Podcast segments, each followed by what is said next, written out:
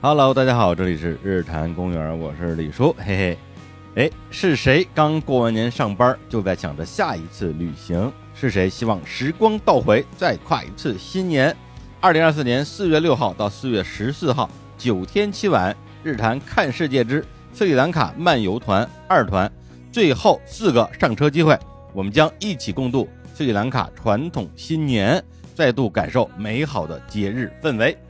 日坛公园两大人气主播杨元博士和李淼淼叔将全程随行，博绿文化创始人、自然讲师郑阳亲自带队，将用专业的讲解、激情的陪伴等待你。我们将深度探索霍顿、本达拉、雅拉、斯里兰卡的三大国家公园，乘坐敞篷越野车，近距离接触各种热带珍稀动物，纵享绝美的海岸、日落和星空，感受东西方文化之间的碰撞。同时全程享受奢华极致的酒店住宿体验，包含二十世纪亚洲最重要的建筑师之一的 Jeffrey Baba 的酒店设计作品。本团价格为一万九千八百元，所有报名团员都将获赠福利礼包，包含户外用品、日常付费节目以及定制纪念版明信片等等。具体的行程和报名方式可以在本期节目的 show note 里边找到跳转链接，也可以发送斯里兰卡到日坛公园的微信公众后台获取信息。行程中还有哪些更多的狂野体验？我们将共同见证怎样的自然奇观，更多旅程细节。欢迎回听《日坛公园》第五百八十九期节目《日坛看世界》，我们回兰卡，抓紧最后的机会，期待和你在兰卡重过新年。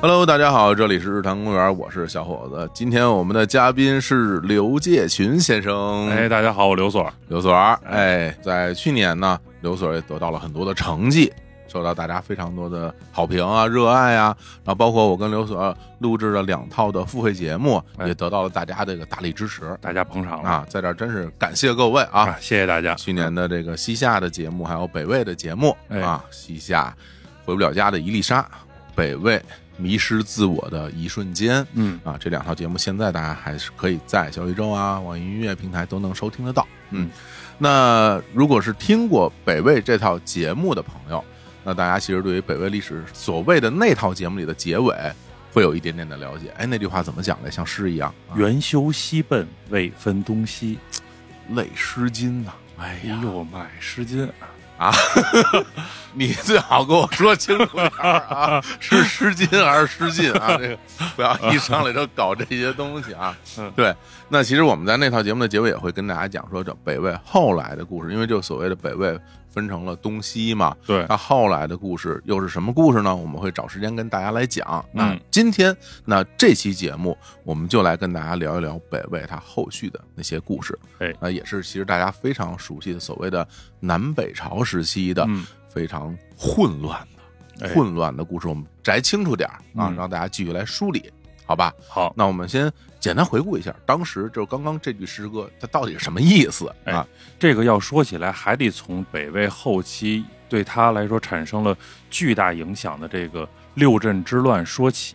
哎，六镇呢，就是当时北魏放在北方的六个重要的军事重镇。哎呦，对，在这儿其实也得给我们没听过那套节目的朋友稍微讲一讲啊。那北魏呢，就是在南北朝时期啊，哎由鲜卑人嗯建立起来的王朝，那非常著名的人物北魏孝文帝。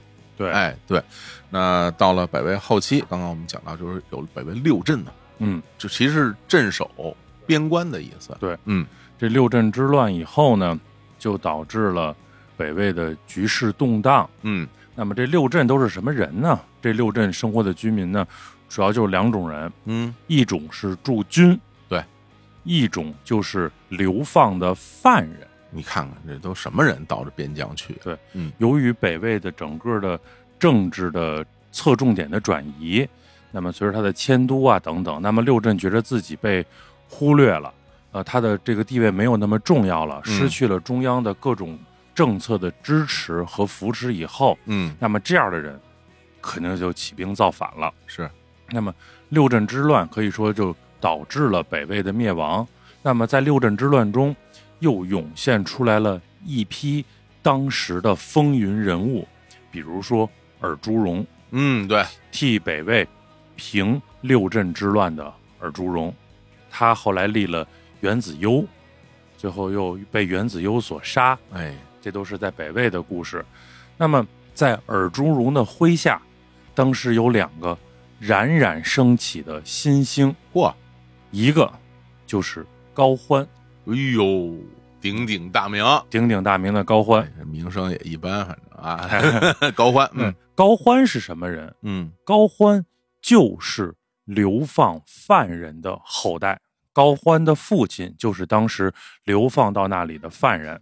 高欢其实是鲜卑化的汉人，哦，明白，嗯啊，对对对，他不是鲜卑人，他是鲜卑化的汉人。对，我们之前讲了很多的，比如像什么西夏呀哎、辽啊、金朝啊，我们都讲过这些事儿。就是其实，在这些政权的统治下嗯啊，有他们本来的自己的啊，比如说什么女真人啊，嗯或者是各种蒙古人呐、嗯对，当然也有这个属地本来的汉人。嗯，对，然后他这些汉人其实 所谓的他会游牧化，对对吧？然后那你游牧化之后，就是这个概念，就是说你农耕了，你可能大家就认为你是汉人了。嗯然后你汉人到了边疆，你到了外边，你到了草原地区，你游牧了，那你可能就游牧化了。那其实是一个意思。对，嗯那么高欢是鲜卑化的汉人，嗯，他的父亲就是囚犯，所以可以说高欢是出身很贫贱是的一个人。嗯，高欢能够走上政治舞台，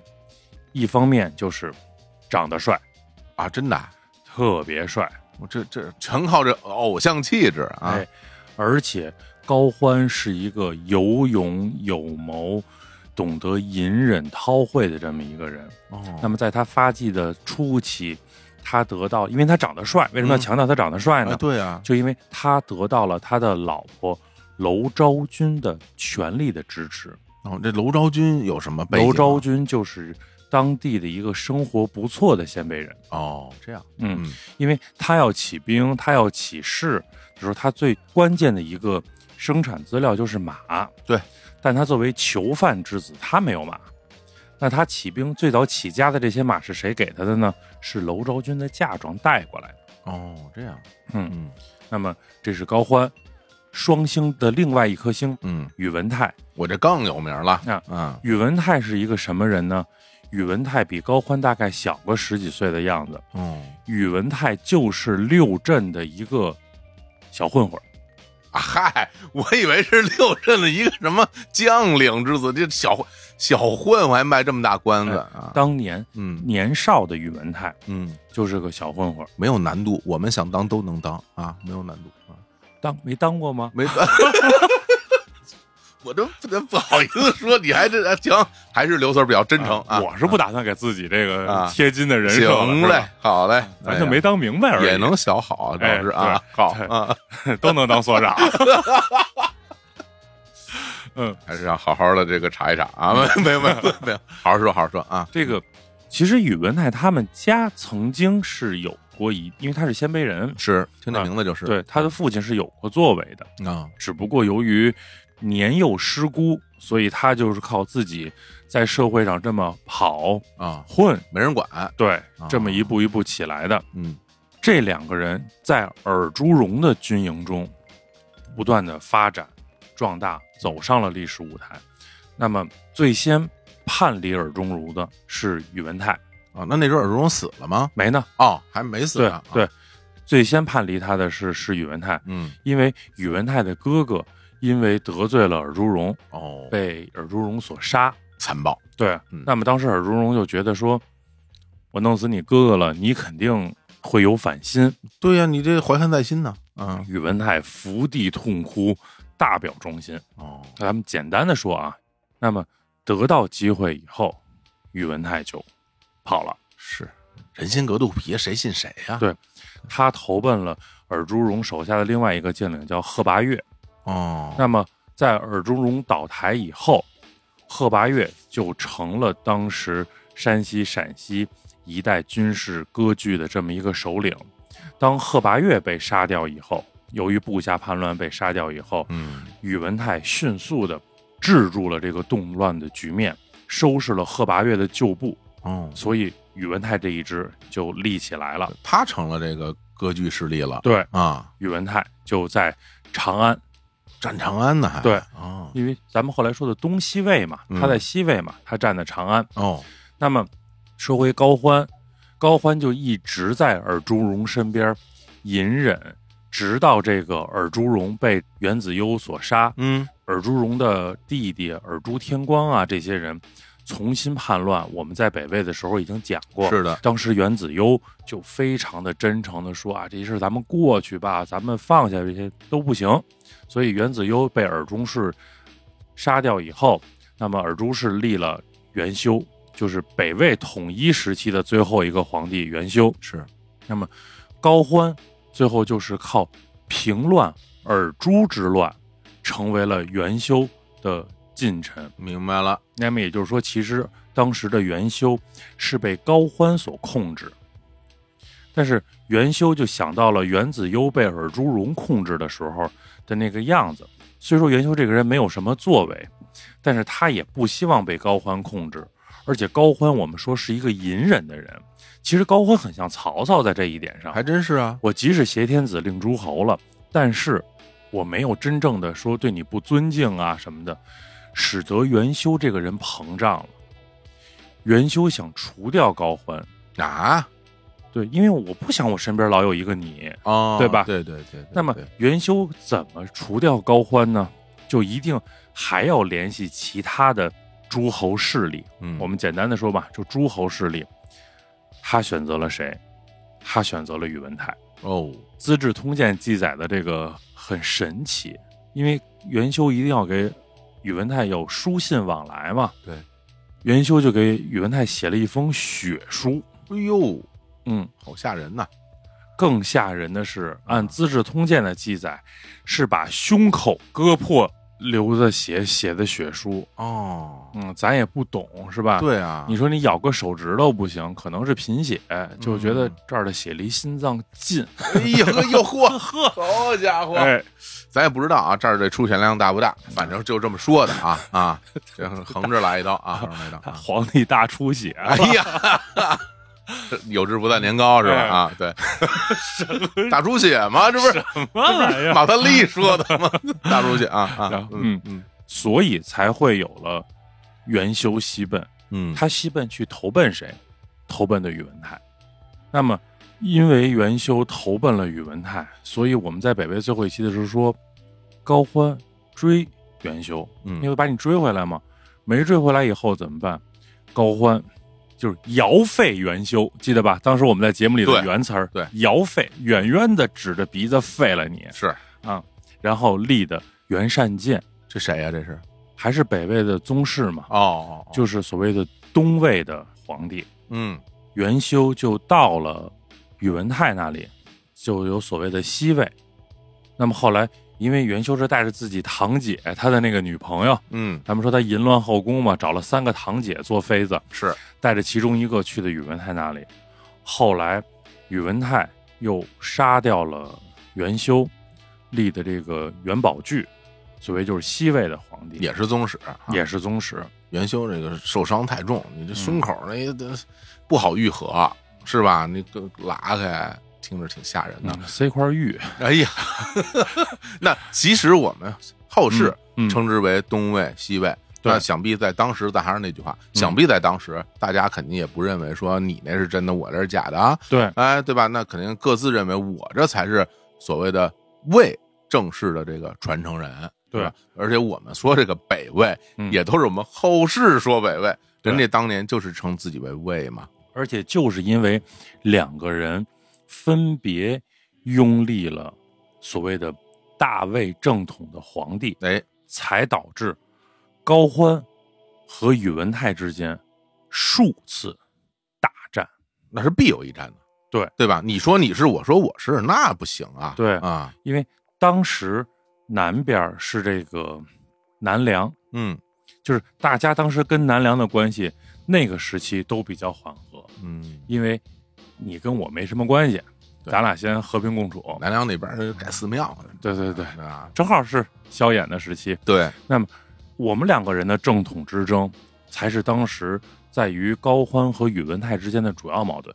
而且你看他们两个选择这个路径还是不约而同，嗯就他们并没有说我立马嗯，我就什么姓袁的就没那个了，我不带着你们玩了，我当皇帝哎是，吧？没有，嗯他们都是拥立了所谓的这个大魏正统，他们认为的大魏正统，然后还是以魏的旗号，对，是吧？然后起义兵，嗯。对吧？我你你那边那个不正宗啊，是吧？那么当时这个宇文泰就在长安，嗯，那么高欢最早在洛阳，哦，后来又把这个都城迁到了邺城，呃邺城，哎呦，嗯太著名了，这非常著名了邺。城，嗯，对那么他们两个之间发生的这些战争呢，我个人认为是在这个魏分东西以后非常非常精彩的战争。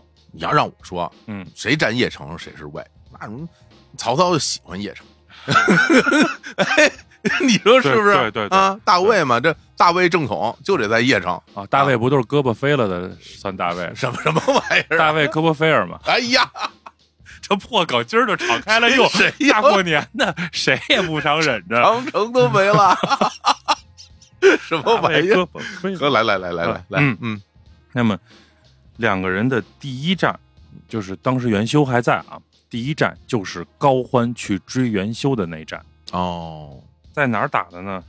在潼关，好家伙，嗯，陕西潼关。这是打仗的好地方啊！哎当时高欢呀、就兵分三路攻潼关，就是他自己率了一路，嗯，他另外两个将领各率一路去攻潼关，然后这个宇文泰在哪儿赢的这个敌呢？在小关，这个地名叫小关，所以这场战争在历史上又称作小关之战。哦，当时高欢的部队的体量要远远的大于宇文泰的体量。嗯，他当时是怎么分三路呢？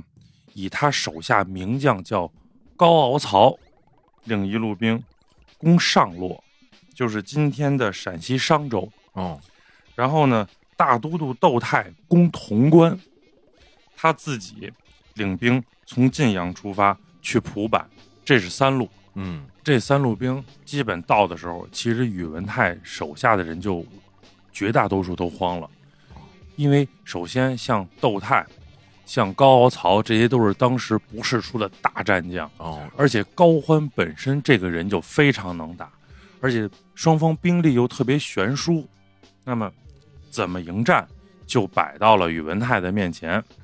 这个时候，宇文泰手下一个谋臣就跟宇文泰说：“高欢为了过黄河，已经开始架浮桥了。”有人说：“说我们现在应该直接去打高欢，哦，因为叫怎么说，射人先射马，擒贼先擒王，打高欢。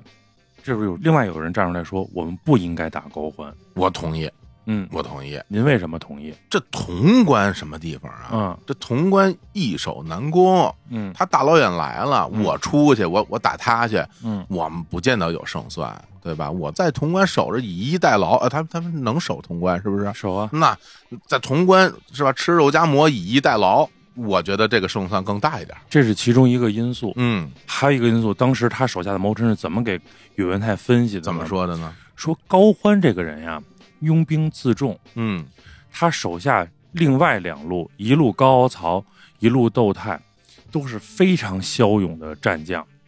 如果你直接打高欢，首先高欢自己有主力部队，嗯，其次那两路肯定是飞马来救，我们打其中一路都费劲，这样的话势必导致三路合围，嗯那这场战争胜算不大。不错。那我们要打谁合适呢？打攻潼关的窦泰。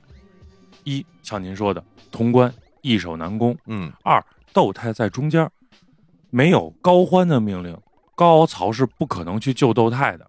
哎呦，这还有道理哎。而且高欢已经为了过黄河搭浮桥了，高欢一定认为自己是主力，认为你攻窦泰是佯攻，所以高欢轻易也不会去救窦泰。那么这个时候，我们咬死窦泰，此战可胜。哎呀，这个谋臣看来这个谋略还在我之上。 我说的非常有道理啊，就这样吧，好不好、啊？宇文泰就听了他这个谋臣叫宇文深，哦，听了他的建议，直接打窦泰。嗯，因为这样是相当于是你把所有的力量全集中在一个点了嘛。嗯，这场仗窦泰大败，嘿，你看看，逐个击破啊，嗯嗯而且窦泰全军被击溃以后，窦泰太知道回去肯定也要军法处置，嗯自己又不想被俘，所以窦泰就在战场上自杀身亡。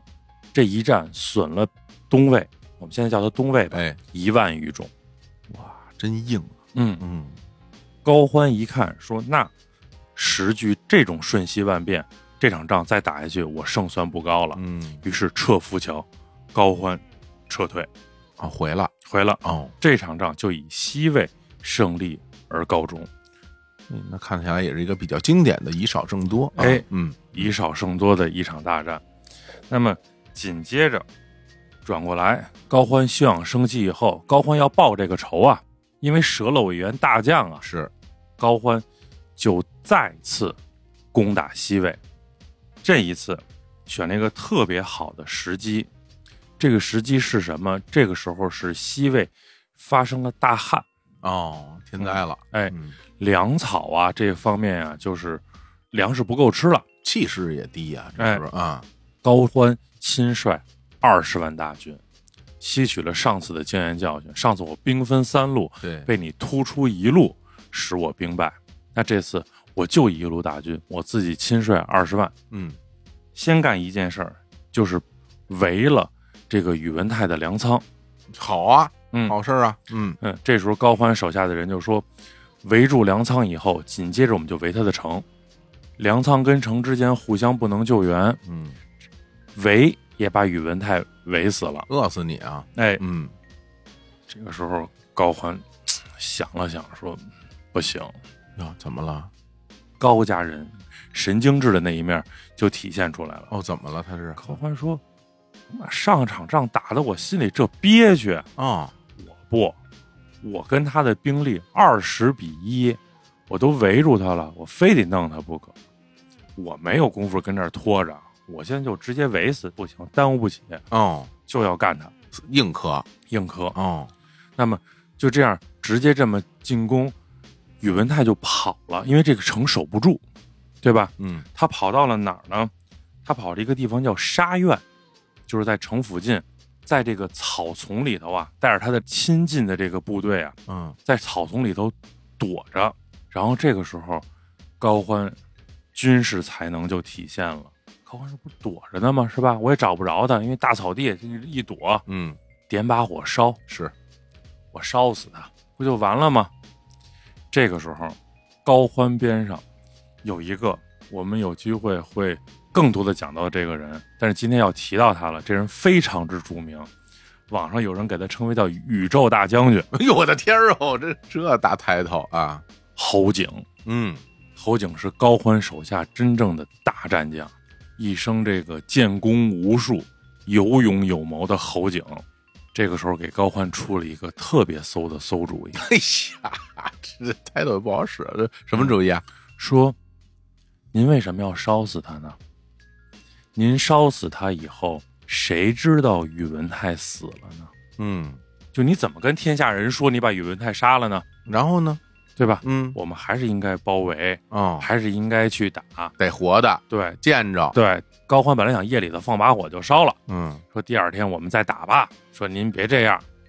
高欢一听也是，而且这时候手下所有的将官都认为，我们应该抓他。”嗯，而不应该烧它。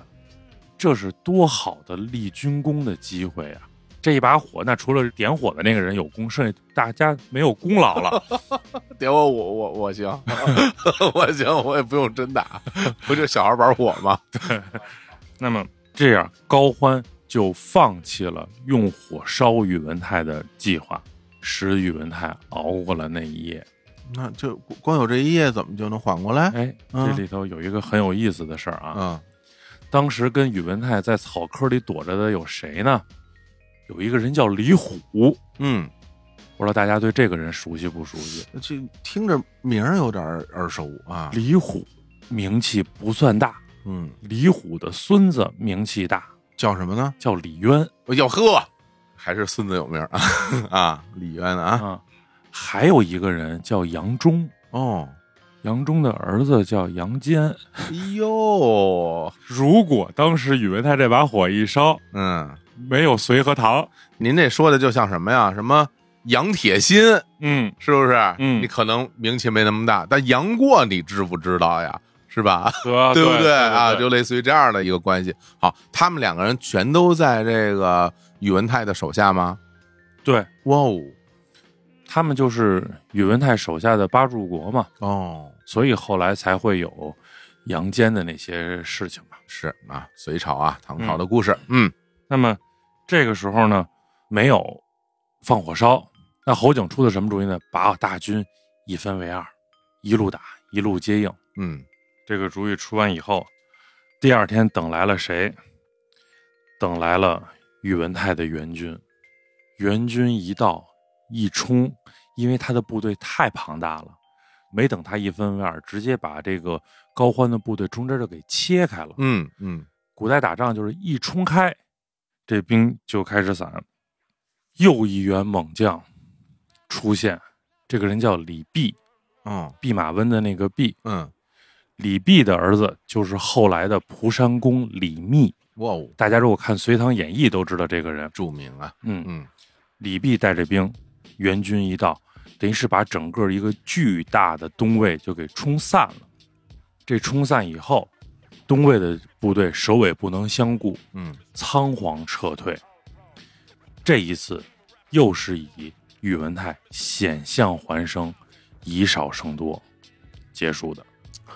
哎呀，还真的很有戏剧性哈。嗯而且大家可能会觉得说，哎，你看我们这个是吧，军队这么多人啊，嗯你中间给我冲散了就不行了。嗯，非常大的问题是你冲散了之后，大家没有办法统一行动。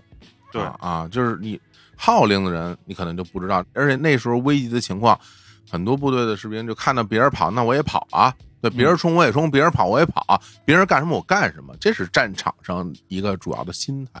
对，那这次你说你这是非要这个逞这个能，嗯是吧？你明明一把火烧死就完了，对吧？嗯哎，那还是这个命数不到。嗯啊嗯这时候大家会有一个感觉，就是好像每一次高欢跟宇文泰的战争都是宇文泰获胜。嗯那为什么最后会有两个人平衡的局面？因为大家要知道，这个时候高欢的军事实力是远强于宇文泰的，哦，所以就是在两个人不断的这个战争的过程中，高欢的所谓的东魏的军事实力在下降。嗯西魏的军事实力在上涨，那么西魏的领土在相对来说在不断的一点儿点的扩充，嗯，东魏在一点儿点的缩少，直到这两个人平衡的一个点。明白。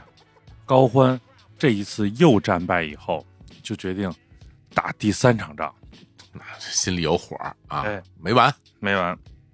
这回他就去打洛阳，因为他当时放弃洛阳了嘛，嗯放弃洛阳他已经到邺城了嘛，那么去包围洛阳。这时候洛阳已经归了西魏了，赶上什么呢？赶上这个宇文泰带着元宝炬呀、回洛阳祭祖。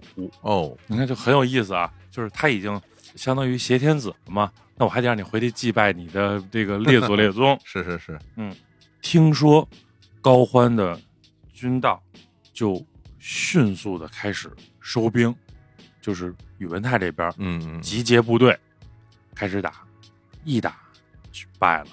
当时两方的军事实力差距还很大，是，那呃一打就败了以后，宇文泰的马中箭，宇文泰就倒在地上了。那大家都在找宇文泰，这个时候宇文泰手下的一个将领非常聪明，因为大家在混战，看见宇文泰倒在地下以后，他拿着鞭子就抽躺在地上的宇文泰，嗯就开始骂他，就说：“你个臭当兵的，马你都骑不好，嘿，赶紧起来！”嗯大家一看这样，说到那这个人应该不是他，不是宇文泰，就这样使得宇文泰险象环生，得了一命。那么回去以后，宇文泰就开始整理部队反击。在反击的过程中，遇到了谁呢？遇到了侯景，因为侯景的刚愎自用，所以在宇文泰迎击侯景的过程中，侯景兵败了，侯景撤，侯景这一撤，把谁给坑了呢？就把高曹给坑了。啊，那员大将对啊，，因为如果咱们两个人同时这么打，就是双方两个拳头左右开弓的这么打的时候呢，双方牵制他的兵力，是侯景一撤，只剩下高曹在战场上了。那宇文泰的所有的部队，一听说这边是高曹，迅速的就所有的力量就要像当年灭窦泰一样，要灭掉高曹。嗯高曹这个人非常的生猛，他是那种浑猛浑猛的。哦高曹一看说：“你侯景撤了，就开始骂什么东西。”他的士兵说：“说咱不行，咱也跑吧。说这个目前看战场上不得便宜啊。”高曹说：“不用，把我的名号大旗举起来哇，把我的伞盖举起来，让对方知道高曹在此。人家人你要不知道你在这儿，人还不来呢，你这 人家就就冲着你来的。对，啊但是高曹觉得说：“我就让你们知道是我啊、好嘞，嗯咱就硬碰硬呗。来吧，战将嗯这个时候，宇文泰说：“那就用我最精锐的部队，全部的力量，掰掉高欢一个手指头是一个手指头，再一个啊，嗯，宰一个是一个，那就开始痛击高曹。高曹终归是寡不敌众，开始往回撤。嗯高曹撤到这个河阳南城的时候，守城的这个将领是高欢的一个堂侄，因为与高曹不和，哎呀，不开城门。”哦，好家伙，这种事儿啊，所以高曹一看，说我既然撤不回城，嗯，追兵又赶过来了。高曹大喊了一句话，我个人认为这个人的人格魅力一下升华了。什么？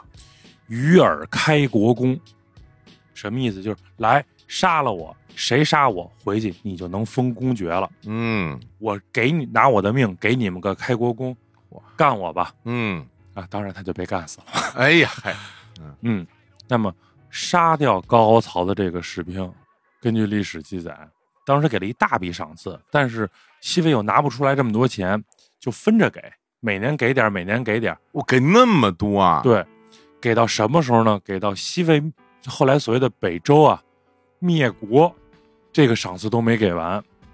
我的天哪，这家伙分期付款，在那个时候就有了，嗯，由此可见，高曹对于高欢来说是一个多么重要的战将。是的，那么没放高曹进城的这个堂侄，被高欢当时打了二百军棍，那也得打死了吧？我觉得嗯啊，这就是第三场战争。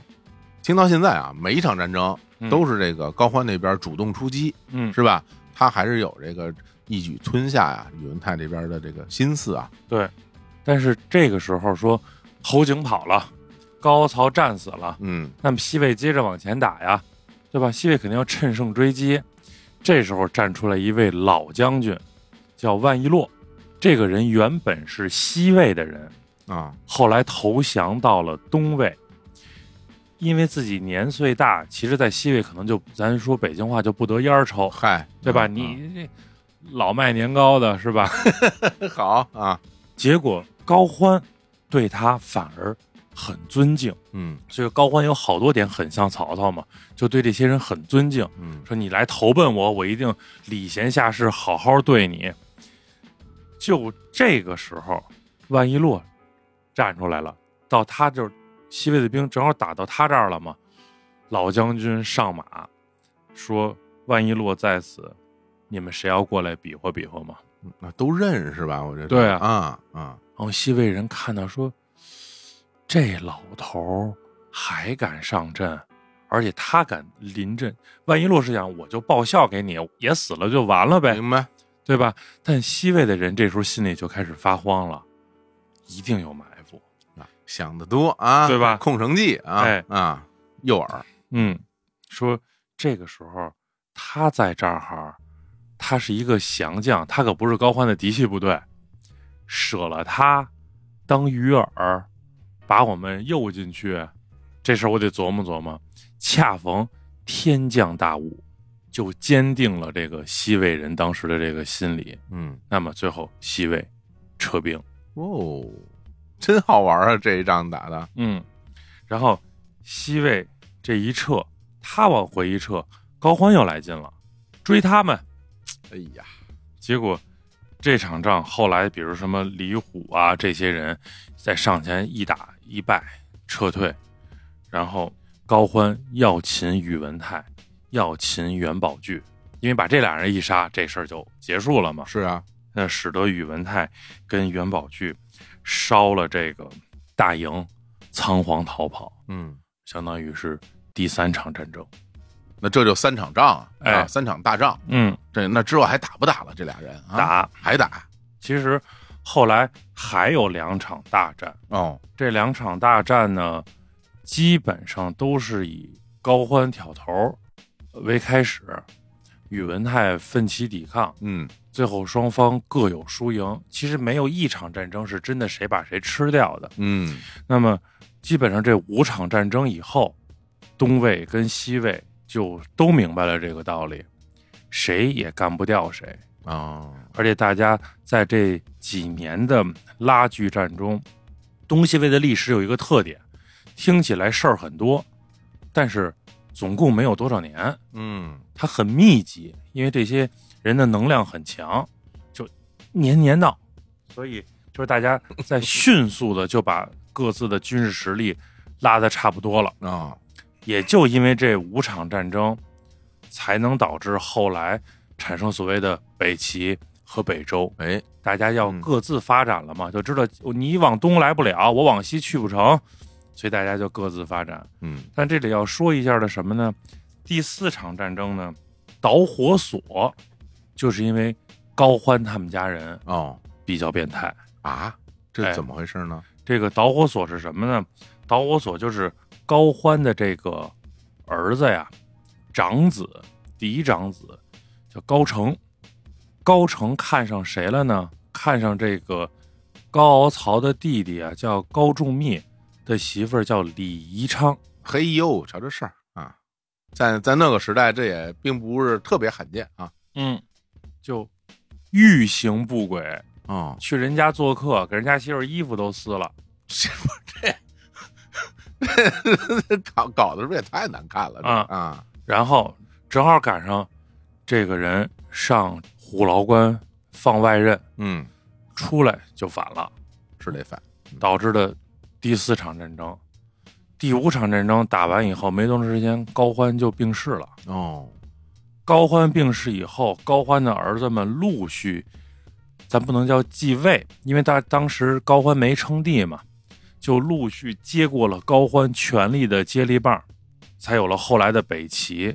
嗯，他的这些儿子们，绝大多数继承了高欢的智商和美貌，哎呦，也继承了我不是我啊，是基本上所有人都怀疑他们家遗传的精神病，哎呀， 真的吗？真的哦，就是从他的儿子高成开始，中国历史上从未有过的混蛋、慌乱的王朝开始，从未有过的如此密集的精神病皇帝陆续登场。行，那这样啊，那我就在这儿，我就替大家拍板了，哎好吧？因为今天咱们这节目呢，就聊聊咱们这个北魏的后续。讲到这儿，大家也明白啊，就是高欢这一边儿，然后这个宇文泰那一边儿啊，从这个东西魏开始，当然后边大家也历史上也知道，就是这个北周啊、北齐是吧？那今天咱就不妨在这期节目里边儿着重讲一讲高欢他们家人的这些故事啊，就比较带劲，好不好？花开两朵，各表一枝嘛。大家听点这热闹的，哎，对，这个野听蛮点那的，混的哎，对对对，好，咱先说这个啊，嗯咱就顺着这个老高家这些事儿，哎咱继续讲，那我们现在要说说高欢和他的儿子们了。好呀，我们说高欢这个人呀，漂亮，能干，能打，嗯隐忍，像曹操一样，有很多优秀的品质。他还有一点跟曹操一样，哦，是吧？你瞧这美 的，你这这高兴的，这你啊，曹魏爱人妻，爱人妻，哎呀，大家都知道啊，哎嗯，这件事儿贯穿了高家爷们儿始终。嚯，爱的之乱！哎呀，首先说高欢，高欢就把这个元修的媳妇儿就都给收到囊中了。哇嗯大耳朱氏、小耳朱氏这些人，哎，对，所以等高欢去世以后呢，就给他的这些儿子们呀，颇留下了一些后妈。哎，那我这儿先提个问题啊，嗯咱先聊聊一点点正事儿。嗯，那高欢去世之后，然后他儿子那等于就是继续这个啊写所谓的这个对，大魏天子以对啊，哦，也没有这个独立，嗯没有没有，哦没有称帝，高成没有哦，这个，咱们严肃的说了啊，你说啊咱们刚开始先铺垫一下，让大家一会儿听起来觉着没有那么的突兀。嗯，高欢的这些儿子们，从政来说，一个一个都是有本事的人。是吗？对，哦，他们家人的特点就是一会儿清醒一会儿浑。他清醒的时候，这些人都非常的有本事。比如说他的这个嫡长子高成，嗯，高成就很小，十几岁的时候就开始辅佐朝政了，而且到他主政期间，整顿吏治啊，当时有一些贵族集团，然后嗯垄断朝纲啊，就是所有的国家大政权都在他们掌握嘛，产生了大量的贪腐嘛，整顿，包括军事上，他不能再往西扩张的时候，往北嗯，往南打南朝，打北边的柔然、匈奴，他们做的都非常好，这一点确实是。而且他作为嫡长子，他是顺利的继承了高欢的这个权利的。嗯，他到什么地步了呢？他不是没有这个篡位的心，嗯，是没有给他这个时间。一方面他政治上有作为，另外一方面他当时确实已经是横行天下了，在整个东魏。最有意思的一件事就是，他劝这个袁山剑喝酒，就是君臣之间嘛，俩人儿嗯，当然，这个皇帝的地位没有那么高，大臣的地位又过于的高了，嗯对吧？两个人在那儿喝酒，他就不停的灌袁山剑，就跟咱今天这种恶意灌酒。明白，然后呢，给这袁山剑就灌急了，就是北魏的皇帝都有多少有点脾气啊，就这个拓跋氏这些皇帝多少都有点脾气。这袁山剑就急了，说：“天下就没有不亡的国家，我亡国就完了。说你也不至于在酒桌上这么灌我吧？哦，咱也不知道，道这是为什么急，对吧？你大不了你说大哥我不喝了，嗯，你吐去不就完了吗？你是不是想想灌死我啊，啊？对，酒精中毒啊？嗯。然后呢，高成就急了，他们家人就精神上有问题嘛，哦，命自己手下一个姓崔的大臣说：“你给我揍他哎呀，我太粗暴了，我以为有，我以为让他灌的，不是就揍他呀？啊！你给我揍他！”结果这哥们儿拉过云山剑，照着脸就三拳，哎咣呦咣咣三拳打一满脸花。这皇帝当的，打完以后，高成那劲儿过去了啊！哟，我错了，我干嘛打您啊？我得给您赔不是。嗯，怎么给您赔不是呢？我请您喝酒，还喝酒，忘了、啊打你您那人我不让他来了，哦，还真不对。但你得在这儿接着陪我喝酒。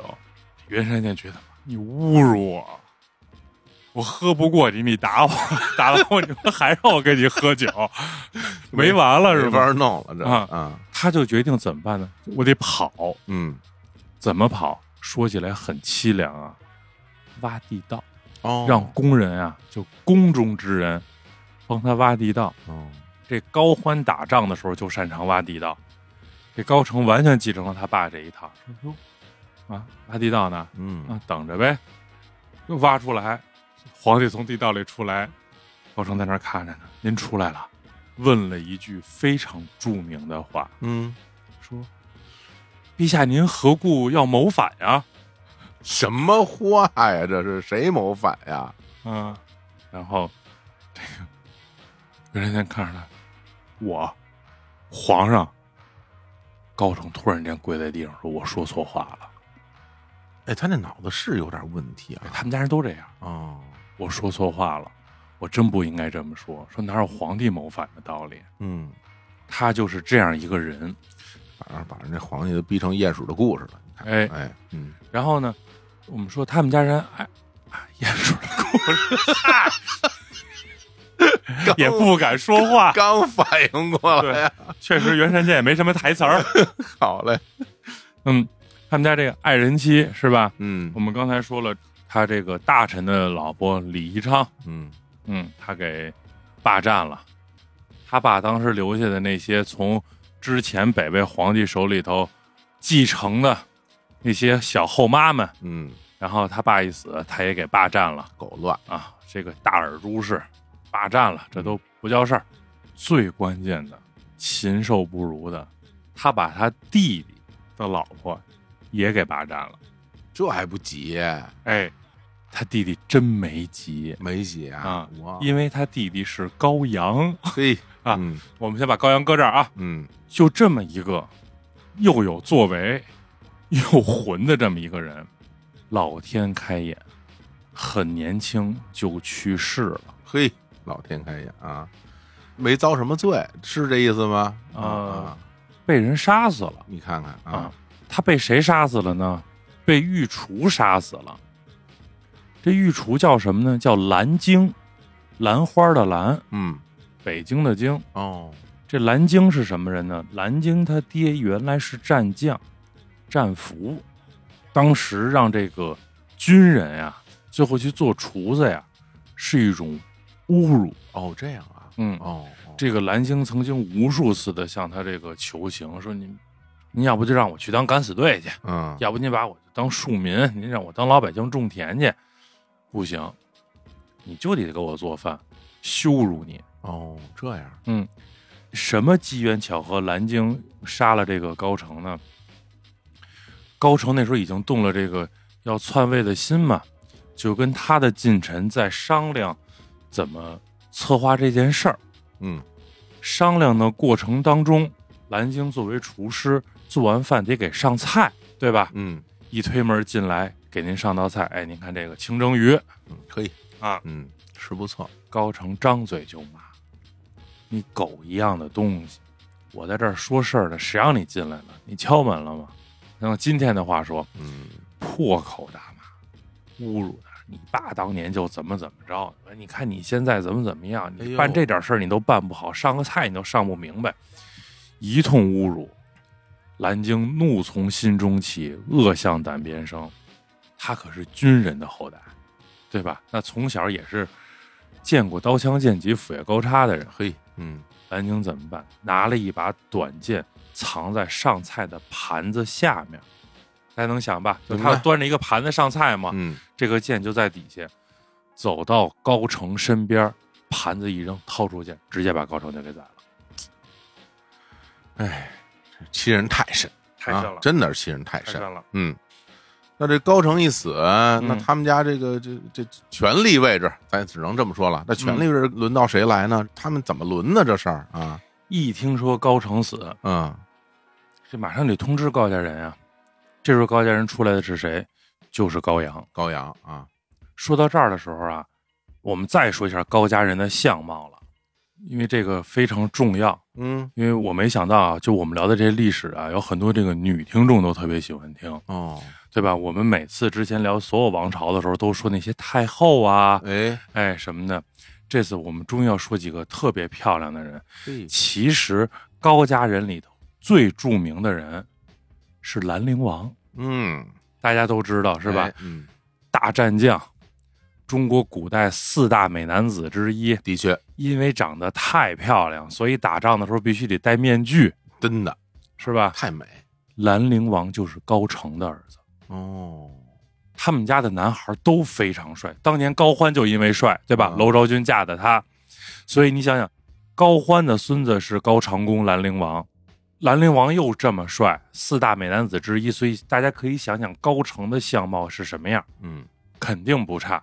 那么，高欢的这些孩子们都继承了他爸爸优秀的这个外形的这个基因，一个一个风流倜傥，特别帅，除了高阳。啊，高阳长得不行啊，高阳这个，咱说龙生九子，子子不同。嗯，高阳就是高欢的儿子里头最丑的一个，哎呀，一身的这个牛皮癣呀，又黑又矬，反正就不好看。嗯，咱们不是说制造相貌焦虑咱啊得，说事实嘛，对，啊只是跟他那些绝世美男的哥哥、弟弟和子侄相比，嗯高阳长得非常不好看，所以高阳生下来就知道他远不如他哥哥，远不如他爹，嗯，远不如他的弟弟，明显也是不太招人待见，在对家里边儿哈，所以就才会有刚才我们说，当高成霸占了高阳的老婆李祖娥的时候，高阳并没有发作。明白了，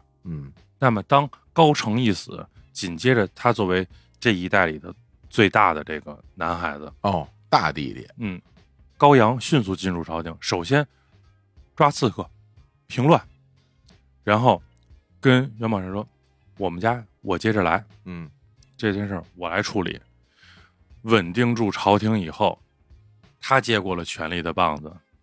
那么，高阳开始想一个问题：我哥怎么死的？被厨子捅死的呀，啊，我哥在什么时候被厨子捅死的？哦，想着这个自己自立为为帝的时候，对，啊，所以高阳觉得说该我们家了。哦，我隐忍了这么多年，我怎么能强爷圣祖呢？我爸没当皇帝，我哥没当皇帝，我当吧。哦，好家伙，嗯于是，高阳就跟这个袁山健说：“禅位吧。哎，这是传统做法呀。嗯，我不能弑君，得让人家禅位，嗯”然后我还那个推脱，是不是？哎，说那个三让之礼，最后实在不行了，那这这不这，哎呀，这不成，那那算了，那我就我就当吧。这个传统都是这么搞的还没等其他人谦让这件事儿，啊。他妈就出来了，娄昭君就马上要成为太后了嘛。是啊，娄昭君就说：“你爹呀，指着高阳说是龙，高欢，你哥哥是虎，嗯，你有龙父虎兄，你瞧瞧你，你算什么东西？啊哎呦，这是亲妈妈这话说因为的，真可不待见这孩子呀，太难听了，丑小孩儿，啊，对吧？？你一直说这孩子丑，那丑孩子人就不配有一片天空了吗？就是啊，丑孩子就不能有爱了吗？就是啊，这皇帝非当不可了。我对告诉，你高阳跟啊他妈说：“啊你把嘴给我闭上啊！”嗯，你再多说一句，你个老东西，我就把你送到匈奴给那些匈奴人当媳妇儿去，你活腻歪了吧？完了反目了啊。嗯嗯那这没人敢劝了。简单说，高阳登基，国号齐，嗯，为了跟春秋那个齐作为区分，历史上称为北齐，所以高阳是真正意义上北齐的第一任皇帝。登场了。嗯，高阳登基以后，非常的有作为。登基的初期叫励精图治，厉行改革，劝农兴学，编制律令，嗯做了一大堆有作为的事儿。头四年，高阳是这么干的。最有名的就是，因为我往西打不了，嗯，往南也就这样了，我要干嘛？往北打。开疆拓土啊。对啊，哦北边有谁呀、匈奴吧，嗯柔然吧。那个时候，柔然已经改名叫如如了。哦是吗？对，因为这是北魏对他们的蔑称，嗯你别叫柔然，你叫奴奴。还有谁？我们非常熟悉的契丹。契丹。嗯嗯，我们当时不是讲过契丹曾经被北魏打过吗？高阳身先士卒，冲锋陷阵。历史上记载怎么打，光着膀子打，许褚一样啊。吃生肉，喝泉水，哇，骁勇善战，直接把北边就扫平了。就亲自出征啊。嗯，啊，御驾亲征。对，哎，大家现在其实我也稍微的再往回咱们倒一倒说啊，嗯这个嗯现在高阳当这个正式建立的北齐，嗯那其实就是之前讲的东魏。对这一边儿啊对，东魏现在是北齐。那他这个建都之后、嗯啊，那个都城这定在哪儿了呢？晋阳嗯，当时突厥可汗管高阳叫什么？叫什么？英雄天子。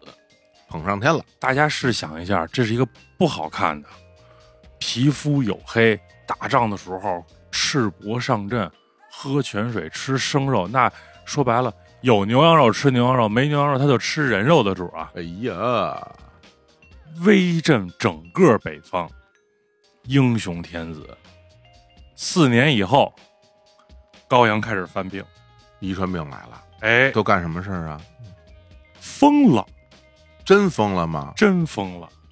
他执政的后边的那几年，有时候清醒，有时候糊涂，就是犯病，哦，羔羊犯起病来。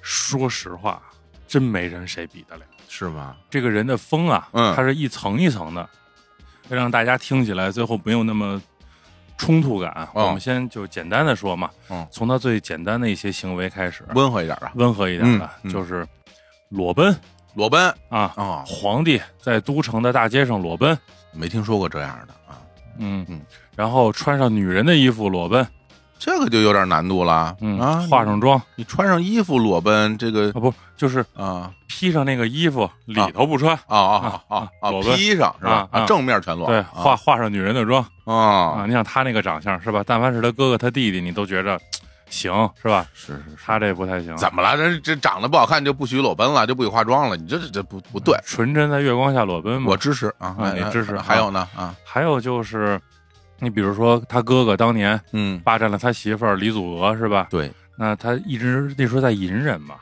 那现在不用忍了，霸占回去，哦，你弄我媳妇儿，我就弄你媳妇儿，哎呀，报仇，报仇，嗯，然后杀人。嗯，他杀人就比较的随性，哦，每天杀，找不同的理由杀，每天杀呀，每天杀杀那杀是杀那个身边的这个什么当官的，还是说普通人？就是嗯，想起什么杀什么无差别。啊？对，比如说他侄女儿，他侄女儿嫁人了嘛，嗯然后嫁人以后呢，他就问他侄女儿说：“你你怎么样啊？那边婆家对你好不好呀嗯，？”他侄女儿说：“说都特好，就有时候跟婆婆关系不太好。”嗯啊，那行没事儿，我去问问去。啊，去了，问他婆婆说：“你这个呃，老公去世以后，你想不想你老公啊？耳熟吗哎？呦天哪，耳熟吗？树立对后学的 谁？啊断腕皇后啊，树立后学的谁？天哪，学的羔羊小哥哥。哦，啊，你想不想你老公啊？想想，好嘞，走，一刀跟他侄女说没事儿了，你婆婆让我给宰了行，啊，这都是比较常规的，嗯，还有一些就比较进阶了，啊哦进阶了。哦，他有一个爱妃，姓薛，薛妃嗯，跟薛妃这个你侬我侬，浓情蜜意，好的不能再好，天天在一起。突然之间有一天想起来，爱妃跟高阳自己的叔叔嗯，曾经好过，哎呦，醋意大发，哥咱就开始翻旧账了，对吧？不翻，直接捅死捅死谁啊？爱妃啊！哦，嘿，你你不是你不是催的，人那你捅死那那叔叔不就？那爱妃在身边正搂着呢嘛，啊啊正叔浓情蜜意当中，哦，就这突样啊然之间想起来你跟我叔好过，顿时觉得有些心烦。杀将过去，把爱妃捅死，捅死以后才是真正变态的开始。他把这爱妃的尸体裹在身上，然后要宴请群臣。哎呀，这听着都有点你说这些大臣这酒怎么喝？有点恶心了，对吧啊，然后喝到一半的时候，给这尸体拿出来，当着大家面儿开始分尸。常杀人的朋友都知道，哎呀杀人容易分尸难。这这这这这这这，为什么要分尸呢？嗯，因为他要把爱妃的骨头剔出来做一把琵琶，弹起我心爱的古琵琶。这有史记载啊，哎，弹琵琶唱什么歌呢？嗯，我心爱的人，他永远离开了我。哎呀，这这这有点听不下去了啊，这有点太变态了，这个这个，怪不得这个前面要铺垫一下呢啊，然后呢，那我们说这个是他这些事儿，嗯他最主要一件事，他登基了，嗯他称帝了，是啊对吧？嗯，他登基称帝以后呢，他刚开始是把这个袁神剑他们就贬成王嘛，对吧？你就啊，封你个什么职位，你就闲着待着吧。突然之间，他就想说：“你说这个汉朝啊，嗯为什么后来会有光武中兴这种事儿呢？”说啊，因为刘家还有人啊呀、嗯，他说啊，对，那我就不能让袁家还有人呀、斩草除根，所有袁氏子孙一个不留，襁褓中的婴儿都扔起来拿枪挑死，哎呀，嗯，把所有的尸首扔到河里去喂鱼。当时史料记载，大家经常在河里打完鱼以后，得收拾鱼嘛，嗯，从这鱼肚子里挖出指甲，哎，呀，所以那个时期太惨了，就不吃鱼了。嗯那么高阳在这种酒色纵欲，然后杀人如麻的这个情况下，又当了四年皇帝，嗯，就病逝了。该死啊，早点死得了，这人做这些事儿我都听不下去了嗯，啊，那在高阳的弥留之际呢，就找他的弟弟，嗯跟他弟弟说呢，说我要把这个皇位啊，那时候已经是皇位了嘛，把皇位呢传给我的儿子叫高殷，嗯说如果有一天你想当皇帝的时候啊，你可以当，但你可不要害了我儿子呀。嘿，高殷还是一个比较正常的一个皇帝，嗯就是是北齐少有的一个正常的皇帝。为什么正常呢？就因为高殷在位只有一年，哎呀，啊，当时高阳托孤的那个弟弟叫高演，在这个娄昭君的扶持下，就是太皇太后的扶持下，嗯对吧？因为高殷是娄昭君的孙子了嘛，扶持下就发动了政变。我们简单的说，就废掉了高殷。哦，没杀呀，刚开始没杀，嗯先废。高演当了皇帝以后，没多长时间就把这个高殷就给杀掉了。嗯，因为杀掉了高音，所以高演经常做噩梦。因为当时高阳托孤的时候跟他说了，你可以当皇帝，但是别杀我儿子。就是啊，你不是答应人家了吗？对啊，嗯所以高演的身体啊就每况愈下，大概做了一年的皇帝，身体就越来越差，越来越差。嗯他这时候想呢，我可能将不久于人世了。那他要把皇位传给谁呢？两个选择，要么是他儿子，要么是他弟弟，哦，对吧？对，那么他当时他的儿子叫高百世，还很小。那么他想了半天，他说：“那我就把皇位传给我弟弟吧。嗯”就把皇位传给他的弟弟叫高湛。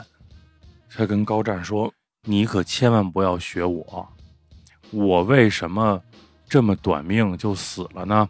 因为我当时辜负了兄长的嘱托，哎，这哥仨其实哈，亲哥仨呀，哎哎，这几个孩子从高城、高阳、高演、高湛，全是娄昭君的孩子，同一辈儿的啊，对，嗯而且是一母所生，一哦母母所生啊，都是娄昭君。所以娄昭君如果从高城开始算，当了到这儿已经是四任皇太后了，天哪，嗯哦，就非常成功的一个女性呃了。哎是，嗯，养了一群疯子，嗯，嗨，这不能赖人家，嗯人家老高这基因不好啊，嗯嗯然后呢，等于就是就跟高演说说你千万不要学我，我就是因为杀了侄子，对，对吧？对我才夜里做噩梦，我直接传给你，对，是吧？我传给你，你一定要对我的孩子好一点儿，咱是亲兄弟。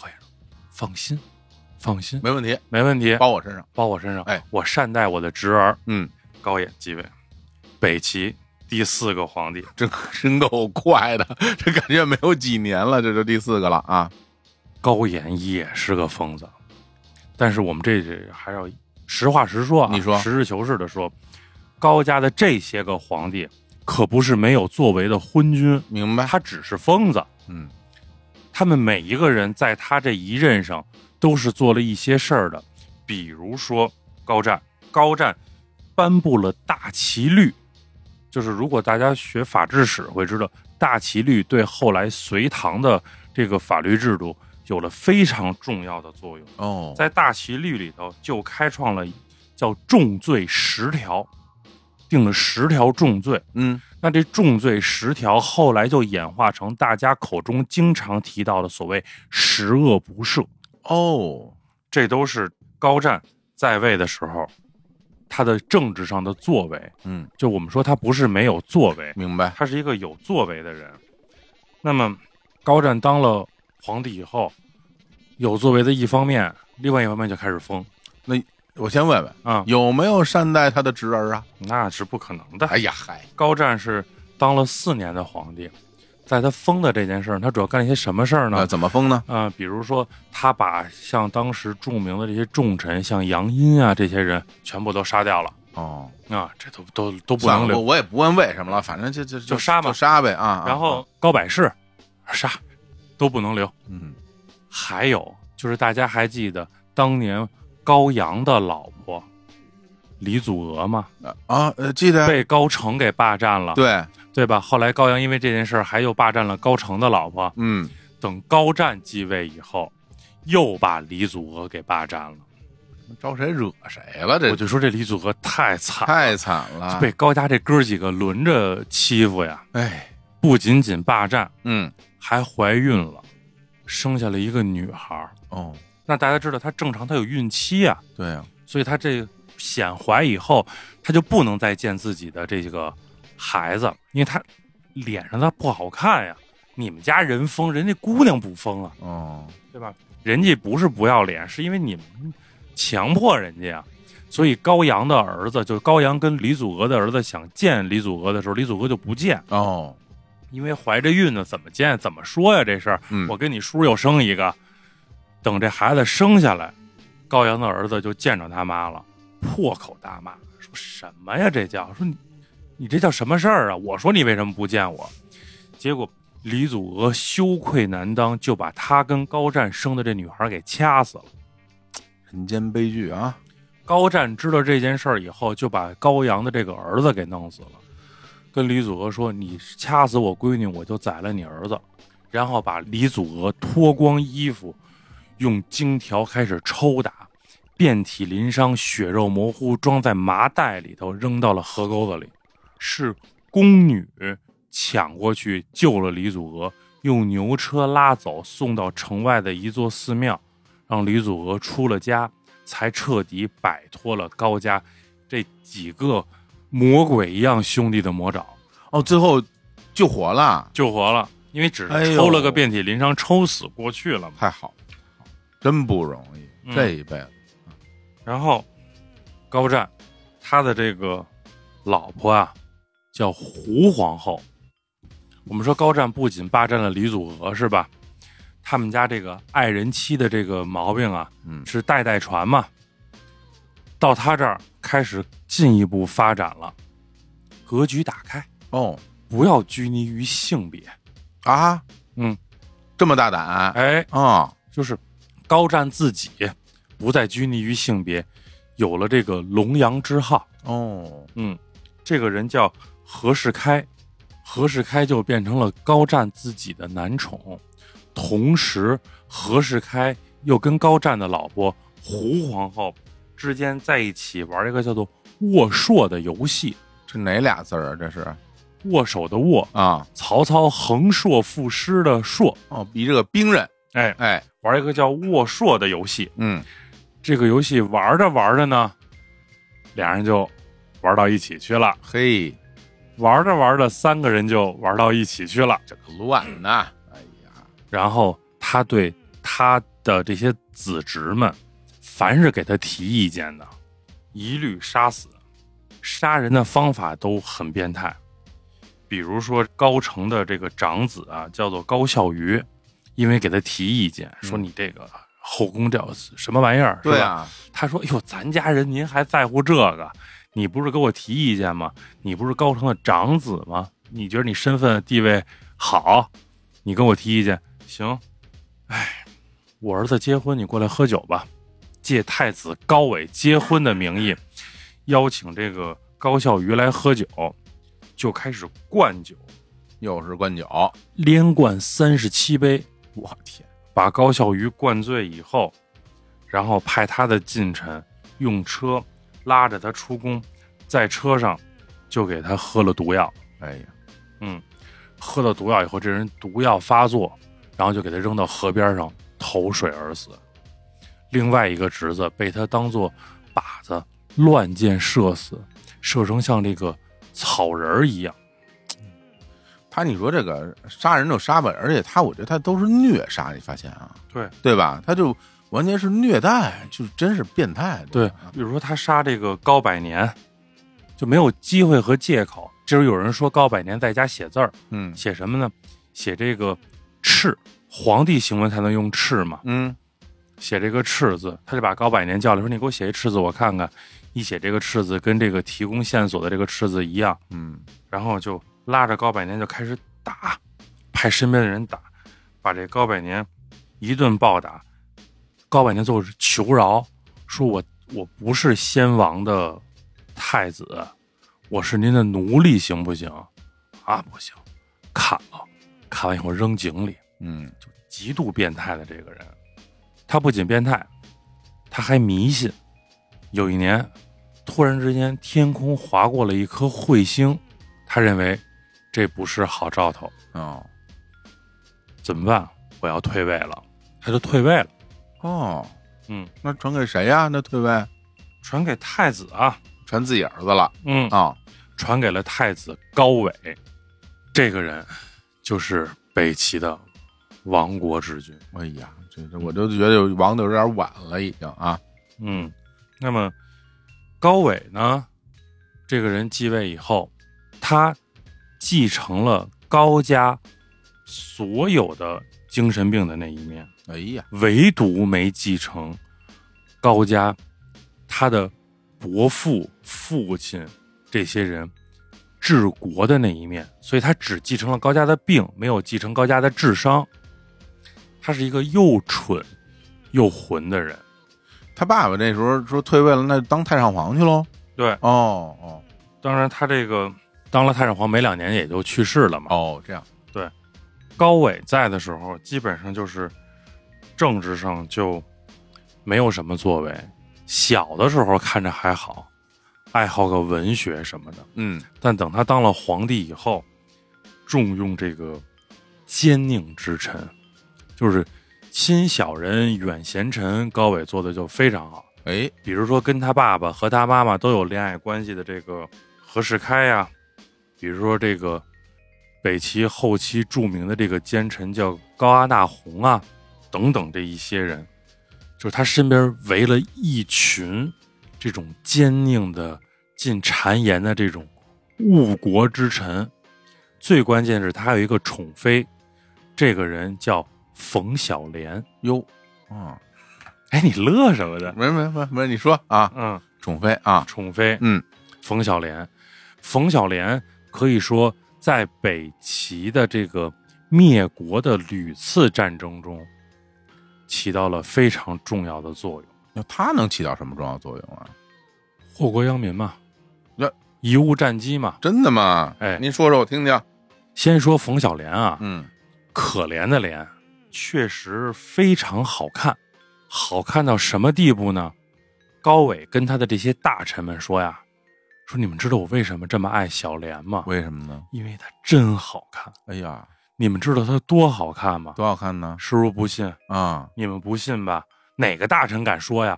说确实，我觉得您这妃子长得真不错，我瞧着也挺带劲的，谁也敢说那呀？可不嘛！你们不信？小莲来脱光了，躺在这儿，让他们看，啊，让你们看看小莲的玉体。这个时候可是北周在不断的攻打北齐的时候。哦，不思进取。